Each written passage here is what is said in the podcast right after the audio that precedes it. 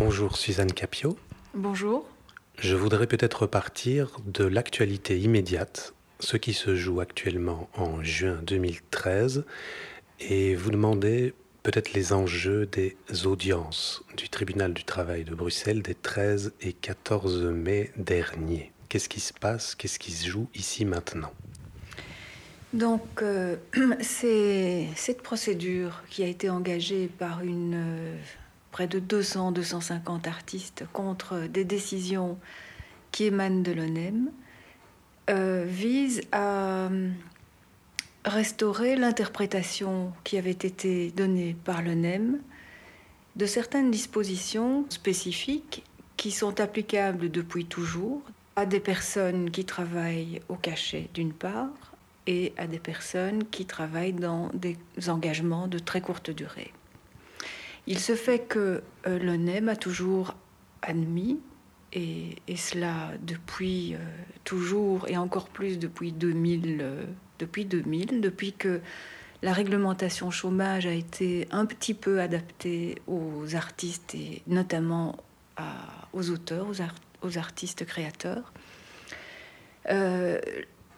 L'ONEM a toujours été je dirais bienveillant, c'est-à-dire qu'ils ont interprété jusqu'à présent ces dispositions spécifiques de la réglementation chômage de telle sorte que les personnes qui se trouvent dans une même situation, donc les artistes qui travaillent pour des forfaits, pour des cachets, soient traités de la même façon qu'ils soient artistes du spectacle ou bien artistes créateurs. Euh, la même chose avec le bénéfice de cette règle qui vise à maintenir le taux d'indemnisation euh, de première période, euh, qui est une règle qui, est ouverte à, tout le monde qui travaille dans des liens de très courte durée, eh bien le NEM a admis son bénéfice aux gens du spectacle en général, euh, qu'ils soient interprètes, techniciens, et aux auteurs. Depuis 2000 et encore plus depuis 2002, c'est-à-dire depuis l'adoption par le législateur du nouveau statut des artistes.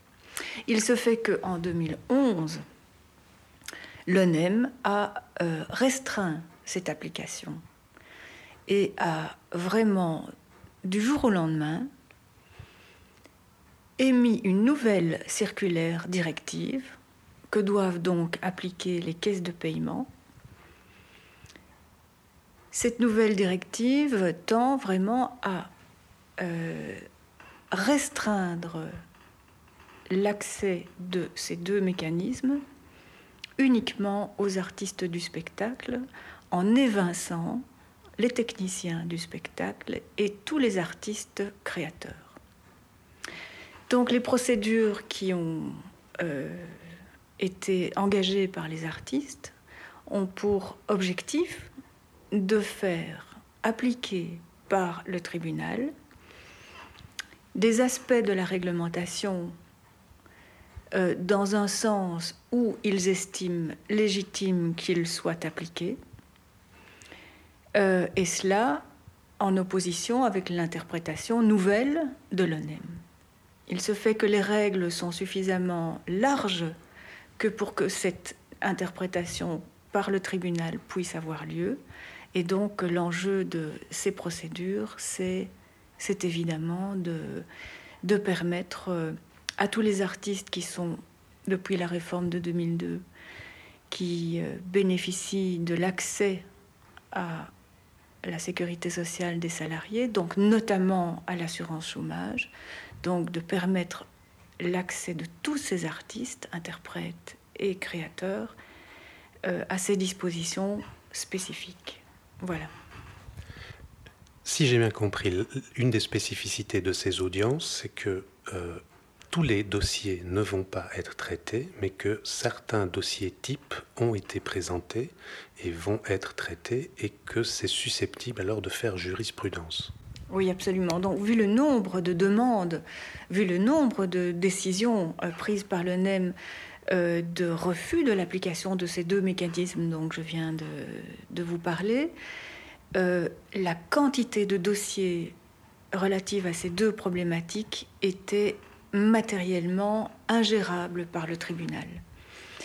Euh, le cadre des magistrats ici à Bruxelles n'est pas à même d'assimiler un tel contentieux, et cela euh, au détriment éventuellement des autres justiciables. Et donc l'auditorat du travail a pris l'initiative d'organiser une façon de procéder la plus à même de rapidement atteindre une jurisprudence de la Cour du travail de Bruxelles, dans le, ressort de, laquelle nous nous trouvons. Et euh, l'auditorat a, contacté donc toutes les parties, c'est-à-dire les conseils des artistes, les conseils de l'ONEM, leur a demandé de sélectionner les dossiers les plus représentatifs et peut-être aussi les plus urgents, les plus anciens, euh, qui pouvaient être euh, accrochés dans un train de dossiers pilotes à lancer immédiatement et le plus rapidement possible pour obtenir des décisions sur ce train de dossiers pilotes en juin, de telle sorte que nous puissions interjeter appel de ces décisions, le cas échéant, à la rentrée, que la Cour puisse se saisir de ces dossiers à la rentrée et que nous organisions alors le débat judiciaire pour avoir des arrêts de la Cour du travail pour fin de l'année 2014. Après quoi, bon, il est toujours possible, pour des raisons euh, de fond, des raisons juridiques alors, d'interjeter euh, un autre recours, de se pourvoir en cassation, et cela, la cassation, la cassation sera ouverte aux artistes ou à l'ONEM, on verra bien.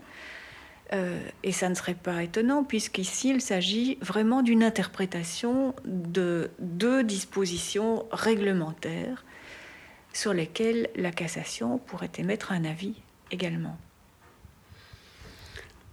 Ce qui est intéressant, c'est que le travail est fait au tribunal euh, alors qu'il aurait pu être fait au Parlement. Est-ce que le, tribunal et les avocats et les juges euh, ne sont pas en train de faire un travail qui aurait pu être fait, aurait dû être fait depuis longtemps par le législateur? Euh, le législateur est compétent, effectivement, pour certaines matières. Il se fait que l'assurance chômage est une compétence réglementaire. Il y a deux règlements, si je puis dire, de base. L'un qui est, pris par un arrêté royal, donc c'est de la compétence de qui? Eh bien du gouvernement, ça n'est pas de la compétence du législateur. Et l'autre règlement de base, c'est un, arrêté ministériel qui est lui-même de la compétence du ministre de tutelle de l'assurance chômage, c'est-à-dire le ministre de l'Emploi et des Relations euh, sociales. Donc il appartient vraiment à l'exécutif, éventuellement, de préciser ces règles.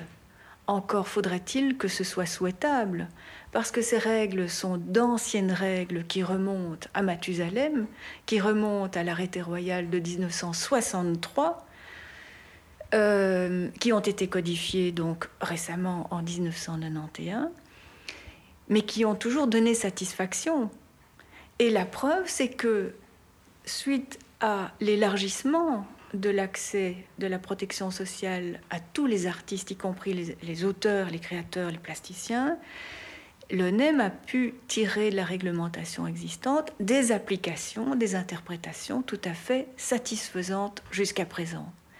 Donc, il y a eu vraisemblablement un retour de manivelle en 2011. Donc en 2011, on se situait après la crise de 2007-2008, la crise économique. Enfin, on est toujours dedans, il faut dire. Hein. Euh, en 2011, était intervenue une question parlementaire d'un parti politique euh, qui avait interrogé le NEM sur le nombre de personnes artistes qui émergeaient au chômage. Et à cette occasion, bon, le NEM s'est rendu compte qu'il y avait eu un accroissement important du nombre de personnes indemnisées au chômage qui se déclaraient en activité artistique aussi. Donc on s'est dit, oulala, attention, il y a de plus en plus d'artistes qui demandent le bénéfice des allocations de chômage. On n'a pas réfléchi que, entre-temps, bon, ben, il y avait eu une réforme qui élargissait justement l'accès à cette assurance à de nouveaux, euh, une nouvelle population qui devait être protégée par l'assurance chômage. C'est ce que le législateur, dans sa réforme de 2002, avait souhaité. Et bon, euh, l'ONEM a paru surpris, étonné de ce nombre de bénéficiaires des indemnités de chômage qui déclarent avoir une activité artistique, mais on ne sait pas dans quelle mesure ils font appel aux, allocations de chômage, on, ne connaît pas le profil euh, de travail de ces personnes. Rien, rien n'est statistiquement élaboré pour connaître cette nouvelle population. Donc, c'est comme si on faisait des découvertes curieuses, étonnantes, dont on avait peur, alors qu'il y a une réforme dont on n'a pas pris toute la mesure. Enfin, on, on feint peut-être de ne pas avoir pris toute la mesure, parce que tout de même, depuis 2002, depuis la réforme, on était bien informé à l'intérieur de l'ONEM qu'il y avait toute une nouvelle population. Donc il me semble que euh, cette crise, ONEM comme on l'appelle, c'est une crise qui est suscitée par certains partis politiques qui se trouvent représentés dans les organismes de gestion, et particulièrement celui de l'ONEM, et qui fait pression sur les organisations représentatives pour que euh, cette interprétation des règles existantes soit euh, rétrécie. Il y a des enjeux budgétaires, évidemment, il y a des enjeux idéologiques aussi. Il me semble que il s'agit essentiellement d'enjeux idéologiques. Pourquoi? Parce que on n'essaye pas de faire euh, une photographie exacte de la situation oui, on voit un nombre de personnes augmenter. On ne se demande pas si c'est logique.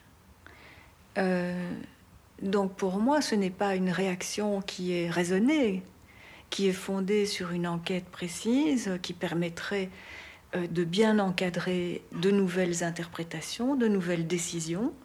Non, on travaille à l'aveuglette sur, sur base d'une réaction épidermique, idéologique et politique. Voilà.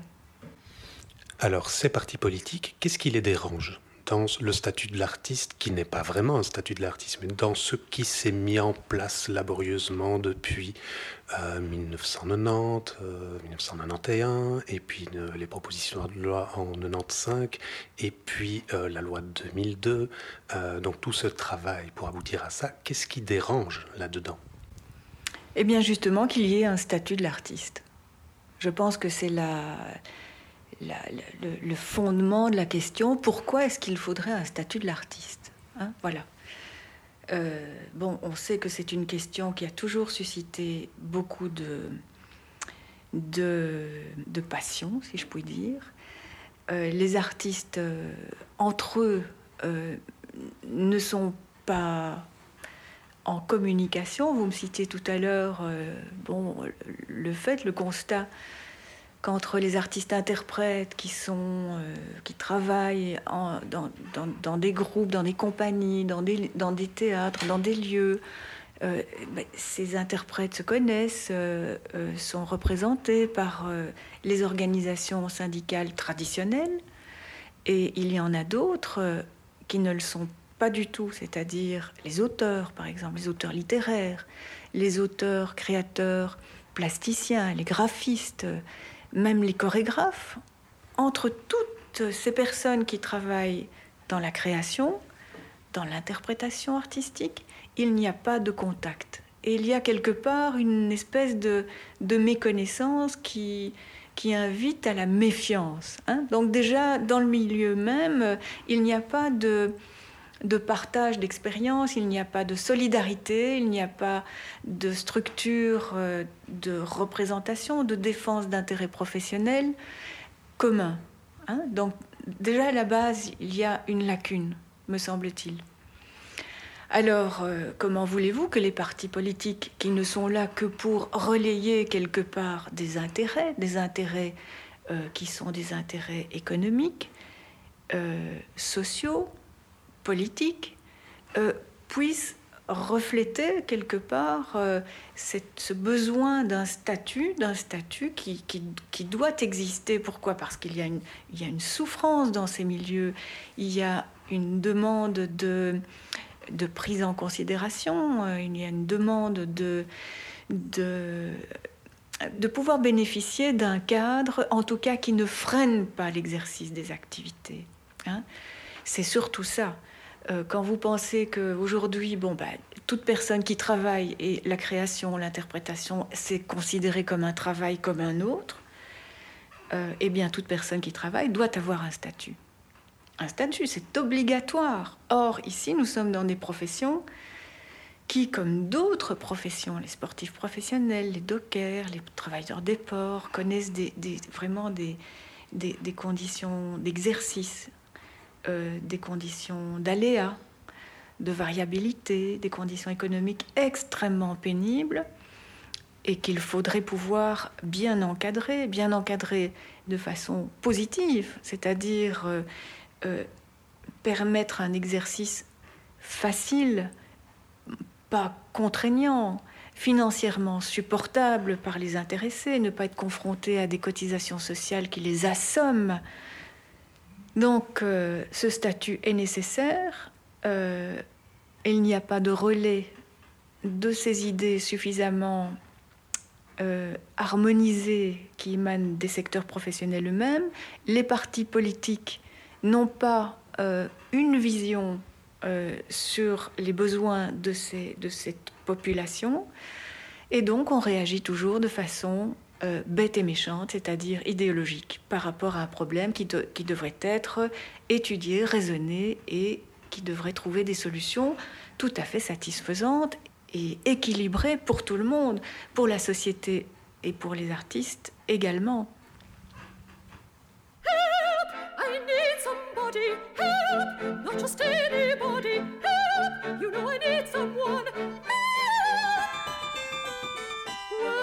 Was younger, so much younger than today, I never needed anybody's help in any way. But now these days are gone, I'm not so self-assured. Now I find I've changed my mind, I've opened up the doors. Help me if you can, I'm feeling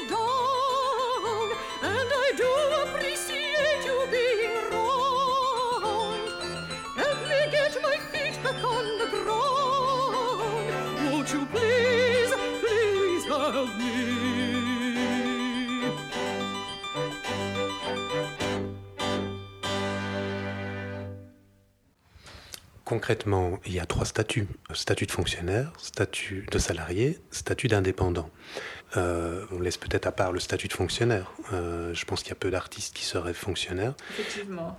Eh, mais il y a des artistes qui euh, se veulent indépendants. Et d'autre part, il y a des syndicats qui ne veulent pas entendre parler d'artistes qui bénéficieraient des avantages des salariés sans être de véritables salariés. Donc la solution, ce serait créer une quatrième case, un quatrième statut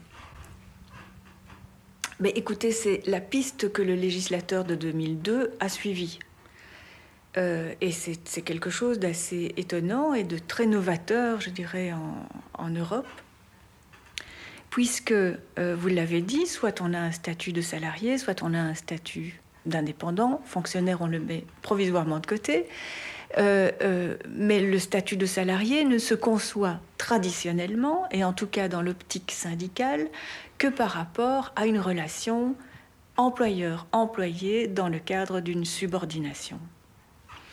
Or, dans les secteurs artistiques, il y a d'autres façons de travailler, où on ne se trouve pas face à un seul employeur, mais à une multitude d'employeurs, où on se trouve par rapport à à une personne dans un lien peut-être de subordination, mais ce lien est appelé à évoluer justement parce que la relation entre l'employeur et l'employé évolue.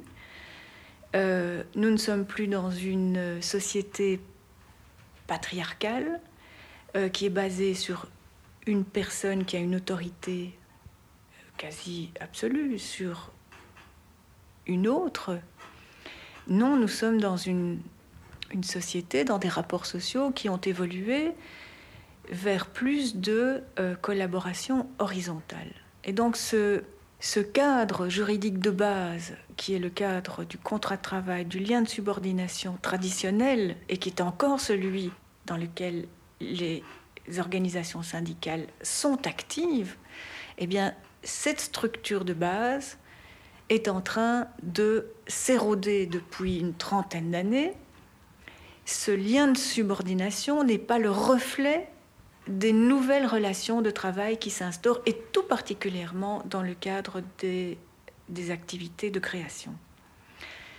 Euh, par exemple, les, œuvres littéraires et artistiques, les spectacles, les films, les documentaires, les œuvres de fiction, euh, tout ce qui est œuvre numérique, se crée euh, aujourd'hui sur une base très collaboratrice, enfin très collaborative comme on dit en anglais, euh, sur la base vraiment de, de, contacts, de relations qui sont euh, horizontales, c'est-à-dire plus égalitaires, sans qu'il y ait toujours ce rapport au patron, à l'employeur qui a l'autorité finale. Hein. Et le législateur de 2002 a pris ça en compte dans la nouvelle loi sur le statut de l'artiste. C'est-à-dire qu'il a inventé un nouveau statut qui est une espèce de troisième voie entre la relation de travail classique, employeur, employé, lien de subordination, la relation indépendante, c'est-à-dire l'indépendance absolue par rapport à toutes sortes de clients, cette troisième voie, c'est ouvrir la protection sociale des salariés, c'est-à-dire toutes les, prestations sociales, à des personnes qui sont engagées, pas nécessairement dans un lien de subordination dans le cadre d'un contrat de travail, mais qui sont engagées par quelqu'un, que ce soit une personne morale, une société ou une personne physique. Et ça permet de couvrir par la protection sociale ces personnes qui ne se retrouvent pas dans les cadres classiques de, du travail, c'est-à-dire qui sont engagées, qui ont du travail, mais dont on ne peut pas déterminer quelle est leur position claire par rapport à un employeur, qui peuvent être indépendants, qui peuvent être euh, sous l'autorité, c'est une autorité qui, qui, fluctue, qui se renverse euh, au gré justement de la création et de l'évolution de la création. Voilà. Donc c'est une nouveauté, c'est une, invention qui, à ma connaissance, n'existe nulle part ailleurs en Europe ni dans le monde. Et c'est une ouverture vers un, troisième ou un quatrième système maintenant euh, qui permet de bien encadrer des personnes qui travaillent dans des cadres qui ne sont pas traditionnels, qui peuvent fluctuer, mais en leur assurant une sécurité sociale maximale. Et il me semble que c'est ça l'essentiel. C'est ça l'essentiel. Ce dont vous parlez, c'est le fameux article 1er bis de la loi de 2002. Et donc, avec cet article 1er bis, la Belgique innove véritablement, non seulement en Europe, mais euh, dans le monde, en fait. Oui, oui, il s'agit bien, comme vous le dites, de l'article 1er bis de la loi du 27 juin 1969, qui est la loi de base, si vous voulez, qui établit les principes de la sécurité sociale. Hein. donc nous sommes en sécurité sociale, assurance sociale. Et cet article 1 bis, effectivement, étend l'application de cette sécurité sociale à toute personne qui crée, euh, qui interprète des œuvres littéraires ou artistiques euh, pour le compte d'un donneur d'ordre. On ne dit pas dans quel rapport elle se trouve, c'est pour le compte d'un donneur d'ordre, quel qu'il soit. Et il se fait que, bon, les obligations de financer cette sécurité sociale sont aussi très assouplies, puisque il suffit que cet artiste soit rémunéré par quelqu'un pour que ce quelqu'un soit le débiteur des cotisations sociales vis-à-vis des organismes publics qui gèrent la sécurité sociale. Ici, c'est l'ONSS. Donc, c'est la personne qui rémunère l'artiste qui, qui est le redevable, en fait, des cotisations sociales qui sont dues. Donc on est bien loin de la notion de l'employeur, si vous voulez, au sens du, du, contrat, du contrat de travail. Ici, c'est la personne qui paye. Et cette personne, ça peut être n'importe qui. Donc, c'est une avancée extrêmement souple, extrêmement vivante, je trouve, de, nos structures pour essayer de prendre en compte, pour les artistes en tout cas, et peut-être pour d'autres euh, euh, types de travailleurs, cette espèce d'évolution vers des, relations qui ne sont plus des relations euh, pyramidales, où il y a un chef et des travailleurs salariés qui travaillent dans, dans un lien de subordination, sous une autorité, mais qui est propre à encadrer les, relations euh, plus ou moins égalitaires qui se développent entre les personnes qui participent à une activité les bénéficiaires de cet article sont définis par secteur. on trouve les artistes interprètes euh, du spectacle, les artistes créateurs, les artistes plasticiens. Donc c'est vraiment c'est un grand élargissement. Effectivement, puisque on, couvre toutes les professions qui ont pour objet l'interprétation ou la création d'œuvres littéraires ou artistiques, dans différents domaines. Je n'aime pas beaucoup parler de secteurs parce que certains pensent que ce sont des secteurs économiques. Or, ici, ce ne sont pas des secteurs économiques, ce sont des domaines d'expression, des domaines de travail. Hein. C'est plutôt par rapport à l'activité, au travail qui est mené qu'il faut réfléchir ici. C'est pas au secteur économique dans lequel ce travail est exercé. Ça n'aurait aucun sens, évidemment. Puisqu'un artiste qui travaillerait d'une part pour, euh, je ne sais pas moi, pour un théâtre serait couvert par cette disposition et le même artiste ne serait pas couvert s'il travaillait pour une banque. Ça n'a aucun sens. Hein. Donc il faut réfléchir ici par rapport à la nature du travail dans un domaine d'expression et ça vise les réalisateurs euh, de films, les scénaristes, euh, les assistants du réalisateur, les, script docteurs, comme on les appelle. Ça vise euh, les plasticiens, ça vise les graphistes, ça vise les chorégraphes, les, auteurs chorégraphes, les auteurs littéraires, donc ceux qui écrivent de la littérature, qui peut être considérée comme de la littérature. Donc ça vise aussi des traducteurs d'œuvres littéraires ou artistiques. Euh, ça vise aussi euh, tous les arts de la scène. Donc tout ce qui se produit sur scène. Et aujourd'hui, euh, les scènes sont, se, sont déplacées des théâtres vers parfois d'autres scènes publiques, comme la rue. Hein. Donc ce ne sont pas uniquement les, arts qui se pratiquent dans les théâtres au sens traditionnel, mais tout ce qui se représente devant un public, quel que soit le lieu. Hein. Donc ça vise vraiment toute une, une tranche de de, travailleurs, comme on les appelle, de, personnes qui sont actives dans ces secteurs-là et qui trouvent euh, donc dans cet article 1 bis donc un accès à la protection la plus, la plus large possible, qui est, celle, des travailleurs salariés. Ce qui est étonnant, c'est que les articles sur lesquels le NEM se fond dans ces applications restrictives depuis 2011 donc la règle du cachet et la règle du bûcheron, sont des articles de loi antérieurs à la loi de... Très, anciens. Donc, est-ce que euh, l'esprit de la loi de 2002 n'amènerait pas, ne devrait pas amener à réécrire ces vieux articles, ces, articles antérieurs de la euh, règle du cachet et de euh, la règle du bûcheron qui date de 91 ou par là, je pense? Effectivement, donc dans l'arrêté royal de 91, c'est un arrêté royal qui codifie un arrêté royal plus ancien encore, qui remonte à 63, donc c'était l'origine de l'assurance chômage, euh, enfin l'origine codifiée de l'assurance chômage.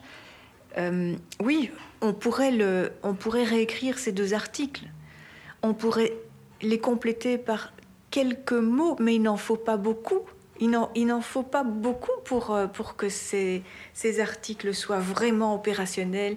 Et comment donc euh, euh, soit une balise d'interprétation pour le NEM. Il n'en faut pas beaucoup et je pense qu'il n'en faudrait pas plus que pas beaucoup, tout simplement pour pouvoir être appliqué à l'avenir de façon aussi souple que dans le passé, avec une bonne volonté. Voilà. Donc, dans la règle du cachet, il suffit d'ajouter ou de retirer artiste interprète ou artiste du spectacle pour ne viser que les artistes. Donc on supprime un mot et l'affaire est réglée. Et dans la règle du maintien donc du maintien du taux d'indemnisation pour les personnes qui sont engagées dans de très courtes durées, mais c'est un article général qui peut être appliqué, vous l'avez dit, à des bûcherons, qui peuvent être appliqués à des mères de famille qui sont dans une situation particulière dans laquelle elles doivent gérer euh, des enfants euh, handicapés qui ont des engagements de courte durée à gauche, à droite, etc. Par exemple, mais c'est un article général qui est, qui est là pour pouvoir s'appliquer à toutes sortes de situations, y compris les artistes. Mais ce n'est pas une disposition propre au secteur artistique. Alors, il se fait que, je vous ai dit, dans la réglementation chômage, il y a deux règlements de base. L'arrêté royal, euh, qui instaure cette règle des contrats de très courte durée, à mon avis, il ne faut pas y toucher. Simplement, le gouvernement doit insuffler des directives claires qui permettent d'encadrer une application de cet article en fonction de l'élargissement de la sécurité sociale dans la loi de 2002. Il doit y avoir une correspondance, une mécanique, c'est vraiment une, mécanique harmonieuse entre la loi de 2002 et les applications par les administrations de cet article à un contrat de très courte durée qui se trouve dans l'arrêté royal. L'autre disposition qui prévoit euh, un accès à l'assurance chômage sur base, enfin sur la règle du cachet, c'est un article qui est dans un arrêté ministériel, qui dépend donc du ministre qui peut, lui, adopter une, nouvelle, euh, euh, un nouveau libellé de, de, cet article de la règle du cachet. Il suffirait de dire que la règle du cachet est applicable aux artistes et c'est tout. De supprimer. Actuellement, c'est les artistes du spectacle et les artistes musiciens. Donc il y a trois mots de trop on supprime trois mots et l'affaire est réglée. C'est clair. Là, c'est un article spécifique aux artistes et il suffirait de supprimer trois mots. La solution à la crise ONEM actuelle peut-être est extrêmement simple sur le plan à la fois euh, réglementaire et sur le plan politique. Ça n'emmène pas de grands débats devant, un Parlement. Non, il faut une cohérence interne aux lois de sécurité sociale, le principe dans la loi de 2002, extension à tous les artistes et implémentation dans la réglementation chômage de façon à couvrir l'ensemble des personnes couvertes par la loi. C'est tout. Et c'est vraiment pas compliqué.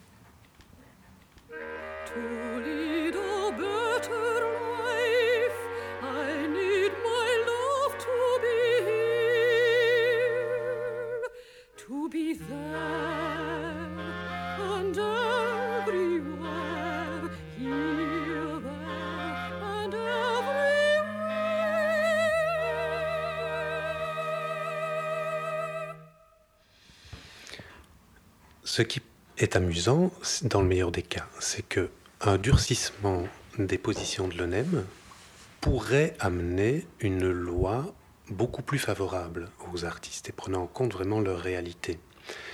Est-ce que ce n'est pas déjà ce qui s'était passé en 2002, c'est-à-dire après un durcissement des positions de l'ONEM dans les années 2000-2001, il y a eu finalement cette grande avancée qui a été la loi de 2002 Est-ce que l'histoire ne se répète pas avec chaque fois une attaque de l'ONEM et puis finalement une loi qui lui donne tort et qui au contraire euh, forge des nouvelles dispositions plus favorables aux artistes? Effectivement, euh, c'est comme toute crise. On vous dira que toute crise a ses avantages puisqu'elle force la société à se dépasser, à trouver, de, nouveaux, de nouvelles règles, de, de, nouvelles façons de fonctionner ensemble. Effectivement, avant le nouveau statut qui a été adopté en 2002, euh, il y a eu certains aménagements de la réglementation chômage, mais qui n'avaient rien à voir avec la crise chômage actuelle. Donc à l'époque, il s'agissait de résoudre le problème de l'exercice d'une activité créatrice pendant les périodes d'indemnisation. Et à l'époque, c'était une affaire qui avait mis vraiment le feu aux poudres, c'était l'affaire euh, Pascal Fontenot, qui avait pendant bon, euh, la période où elle avait été indemnisée écrit un, livre, vraiment de façon tout à fait... comment donc ce n'était pas une commande, c'était spontané, ça n'avait rien de professionnel, enfin c'était vraiment euh, tout à fait spontané. Et il se fait que le hasard a voulu qu'elle communique son manuscrit à un éditeur qui l'a édité. Donc vraiment, c'est le hasard qui a fait que cet ouvrage a, eu un succès extraordinaire. Et on s'est aperçu par après que elle n'avait pu écrire ce livre, pour lequel elle avait touché des droits d'auteur, que pendant une période indemnisée. Et pendant qu'on est indemnisé au chômage, évidemment, on ne peut pas travailler pour son propre compte, ni pour un tiers d'ailleurs, euh, autrement que euh, dans, euh, dans le cadre du maintien de son patrimoine matériel. Or, ici, elle avait dépassé cette, cette règle de base qui est l'interdiction de travailler pour son propre compte. Donc, mais en même temps, qu'est-ce que la création? On, voit très bien, c'est pas c'est pas un travail comme un autre. C'est un travail qui peut s'inscrire dans le cadre des échanges économiques, effectivement, mais pas nécessairement. Enfin, et là, c'est posé la question de la compatibilité de l'indemnisation chômage avec une activité créatrice avec une activité d'interprétation, d'enregistrement, de disques, d'enregistrement d'œuvres audiovisuelles, avec euh, ben, une activité créatrice euh, de, création d'œuvres euh, de plasticiens, par exemple, de, la vente d'œuvres d'artistes plasticiens, etc. Et on a intégré l'article 74 bis qui essaye d'encadrer cette euh, activité créatrice lorsqu'il y a indemnisation. Tout ça est réglé par l'article 74 bis. Et à cette occasion-là, l'ONEM avait décidé de supprimer la règle du cachet. Et il se fait que, bon, bah là, euh, évidemment que les artistes qui travaillent toujours au cachet ne pouvaient plus bénéficier de cette transformation du cachet en nombre de jours, et donc se retrouver dans les règles générales. Et dans les règles générales, enfin, les artistes ne, ne, peuvent pas totaliser dans une certaine période le nombre de journées que les autres travailleurs peuvent, eux, facilement totaliser. Donc, il y avait vraiment une injustice. Mais l'ONEM avait, à l'époque, le pouvoir de le faire. C'était dans ses attributions. Alors, du jour au lendemain, le m'a dit, ok, 74 bis, très bien. Mais la règle du, cachet, telle qu'on l'applique jusqu'à présent, disparaît. Et là, c'était à nouveau le branle-bas de combat. Pourquoi? Parce que on supprimait une interprétation euh, bienveillante de l'ONEM pour permettre à des gens qui cotisent, comme il faut le dire, s'ils cotisent, ils doivent avoir accès à l'assurance chômage.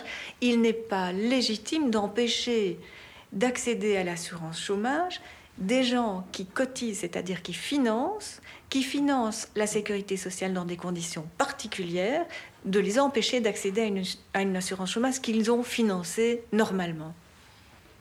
La ministre a dû intervenir, vraiment par voie d'une circulaire combinatoire, pour que l'ONEM revienne à son ancienne interprétation, ce qu'ils ont fait.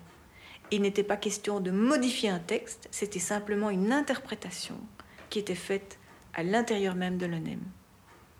Donc là, on était dans un autre cas de figure encore. Euh, c'était une interprétation particulière qui existe toujours de nos jours. Hein. Elle n'est pas mise en cause. Simplement, ce qui est mis en cause aujourd'hui, c'est son champ d'application à certains artistes et surtout aux artistes créateurs et aux personnes qui gravitent autour d'eux dans les productions, les techniciens du spectacle. Voilà. Donc, on est dans des problématiques similaires. C'est toujours l'interprétation de normes qui était bienfaisante et que l'on veut euh, réduire pour des questions budgétaires ou idéologiques, parce que ce statut de l'artiste n'est pas voulu par tout le monde. Alors là, c'est un, une question très intéressante parce que ce statut de l'artiste a été négocié par les partis politiques pendant des années, des années. Toutes les discussions politiques qui ont eu lieu avant et qui ont conduit à la réforme de 2002, à la loi de 2002, ont été extrêmement laborieuses. Pourquoi? Parce que le, CVP, le CDNV, donc, qui était aux affaires depuis après la Deuxième Guerre mondiale, faut pas l'oublier, ne voulait pas de ce statut élargi en sécurité sociale pour tous les artistes. Il n'en voulait pas. Les partenaires sociaux non plus n'en voulaient pas. Les syndicats n'en voulaient pas. Pourquoi? Parce que c'était, amener de nouveaux euh, allocataires sociaux sur une base un peu floue, qui ne se trouvait pas dans le cadre de contrats de travail. Les contrats de travail sont bien encadrés par les structures représentatives. Ils ont intérêt donc à maintenir leur champ d'action, leur précaré d'influence à ce secteur-là. Et donc, à la fois, certaines forces politiques de droite mais d'autres forces politiques sociales de gauche ont lutté contre une avancée de ce nouveau statut. Ça a été épique. Et vraiment, bravo aux hommes politiques qui ont finalement voté ce, texte qui est vraiment, à mon avis, c'est une grande innovation. Je voudrais terminer par deux petites questions. Comment expliquez-vous que euh, cette loi de 2002, dont vous dites tant de bien, ait été à l'époque très critiquée, à la fois par un Alexandre von Sievers ou par un André Nayer, que vous connaissez très bien? Euh, pourquoi euh, ces réactions négatives à l'époque sur cette loi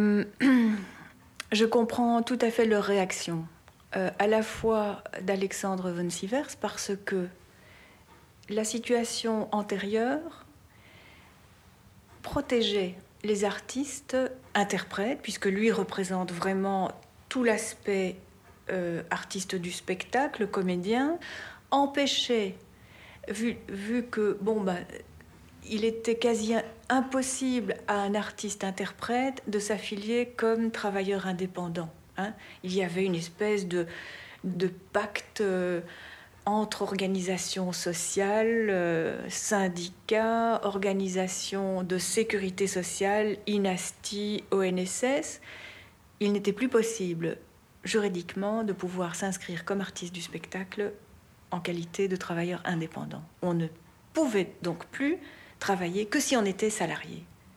Mais salarié, pour avoir une effectivité de ce statut de salarié, il fallait travailler sous contrat de travail. Si on n'avait pas de contrat de travail, il n'y avait pas d'application euh, de, de cette protection sociale assimilée donc les syndicats étaient très contents. C'était, une protection contre les pressions qui peuvent être exercées. Hein. On les connaît aujourd'hui sur les journalistes. Ce sont de faux, faux indépendants. Il y a plein de faux indépendants. Donc pour les syndicats et particulièrement les artistes interprètes, ils étaient aussi soumis à cette pression de allez, vous vous installez comme un, indépendant, vous toucherez peut-être un peu plus, mais bon, nous ça, nous coûtera moins cher. Donc euh, voilà. Donc c'était très confortable pour, pour justement euh, cette raison-là. Et euh, André Nayer, André Nayer euh, et moi, on a organisé les tables rondes des années 90-91. On a défendu vraiment, sur base d'une étude comparée de tous les statuts en Europe, on a défendu l'idée d'un nouveau statut qui allait beaucoup plus loin encore que ce qui a été coulé dans la loi de 2002 et je pense que c'était une espèce de déception aussi par rapport aux possibilités qu'on avait vu le travail, les études. Euh, bon, je vous dis, quand on, agit quelque part, il faut quand même travailler sur une base raisonnée, voir ce qui se passe ailleurs, euh, pourquoi ça se passe bien ailleurs, pourquoi ça ne se passe pas bien ailleurs, etc. On avait fait tout ce travail, on en avait tiré, mais vraiment un projet qui était magnifique, qui pouvait aller beaucoup plus loin encore. Et bon, cette loi de 2002, a fait un travail magnifique, mais qui pouvait encore être beaucoup plus ambitieux. Donc ça a été une déception. Et je pense aussi que euh, cette loi de 2002 a pu être adoptée compte tenu de l'existence, déjà à l'époque, de SMART. Alors, SMART est né en 98. SMART est un outil magnifique de gestion de l'activité, des activités intermittentes. Et SMART fait un boulot euh, qui aurait dû être fait peut-être par euh, les syndicats euh, avant, mais qui ne l'ont pas, qui ne l'a pas été, ou par des secrétariats sociaux, mais qui ne l'a pas été, c'était de prendre à bras le corps la protection sociale des artistes telle qu'elle existait et de la travailler pour que concrètement les règles existantes puissent donner naissance à des protections sociales dans le concret c'est-à-dire faire en sorte que les personnes qui travaillent ben, soient garanties du paiement de leur sécurité sociale, des cotisations sociales, et faire en sorte que tout le dossier social soit administrativement en ordre. Hein. Or, on sait bon, euh, que euh, les artistes courent après le paiement de leur cachet, hein, puisqu'ils ont une multitude d'employeurs, ou de commanditaires, ou de donneurs d'ordre. Donc se faire payer, c'est déjà la croix et la, bannière, c'est déjà difficile. Mais alors, s'assurer que les, différents employeurs retiennent et payent les cotisations sociales, c'était encore beaucoup plus compliqué. Donc combien de fois, moi j'ai travaillé aussi dans la production de spectacles euh, en tant que producteur, on, on mettait une clause dans les contrats comme quoi l'organisateur devait payer le cachet de la compagnie avant la reprise du spectacle après l'entracte. Sinon, la deuxième pourrait être payée. Sinon, bon, on vous envoie sur les roses. Donc, euh, Smart est intervenu comme euh, outil de gestion et de, de garantie de paiement de ces, de ces rémunérations. À l'époque, c'était comme ça, je vous assure. Donc, le fait qu'il y ait une organisation professionnelle, un service de secrétariat qui s'occupe vraiment dans le concret des dossiers de, chaque individu, de chaque travailleur artiste, c'était un, préalable pour que la loi de 2002 puisse facilement être concrétisée. Parce que si vous êtes face à des donneurs d'ordre qui ne sont pas assujettis à la sécurité sociale, ou bien qui ne gèrent pas bien leurs affaires, comme c'est, souvent le cas dans, le domaine de la, culture. Il y a beaucoup d'organisateurs qui sont des amateurs, enfin voilà.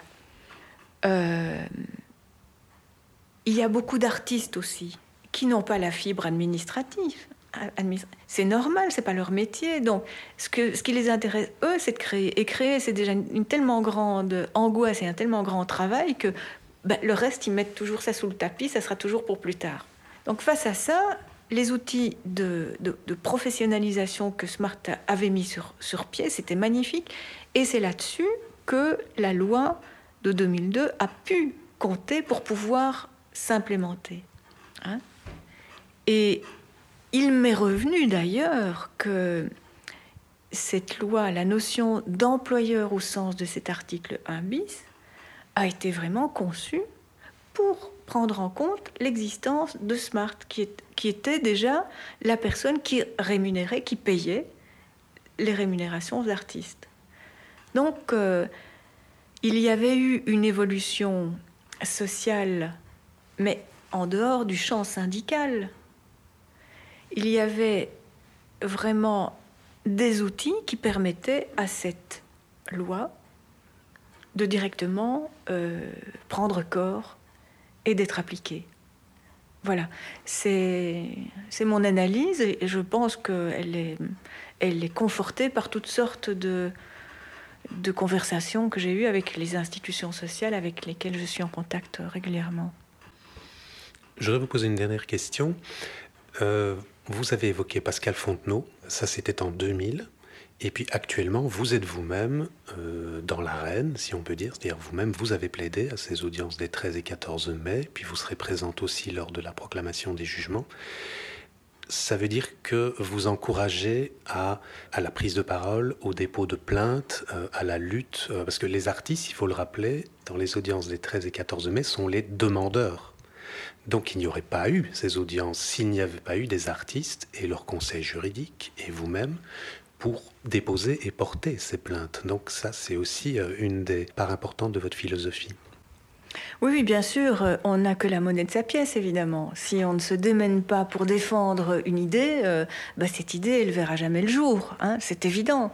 Donc, les, professionnels qui souhaitent une avancée, la poursuite de, ce statut qui peut être magnifique et qui pourrait l'être encore plus, doivent vraiment euh, se, se, rassembler, c'est idiot à dire, se rassembler, mais tisser des liens entre eux, et c'est peut-être là que vous pouvez intervenir, entre eux, entre, entre les, les organismes qui, qui, les représentent, pour faire comprendre leur, euh, leur, position, leur particularité, leurs euh, leur, soucis, parce qu'ils sont, ils sont face à des, enfin oui, à des, administrations qui, qui, qui, font peu de cas de, leur métier, pour que qu'on leur reconnaisse euh, leur, part d'activité légitime dans une société, dans la société actuelle. Enfin, c'est tout un mouvement qui doit, qui doit se mettre en place. Je sais que c'est extrêmement difficile,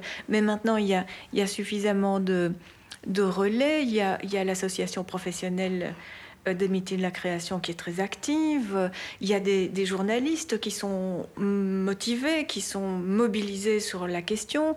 Il y a des syndicats qui se rendent bien compte que bon ben il y a des choses à faire et que ça n'est pas nécessairement négatif, que le monde a changé, qu'il va encore changer d'une façon euh, incroyable par rapport à ce qu'ils ont connu. Donc euh, ils se rendent bien compte qu'il faut avancer.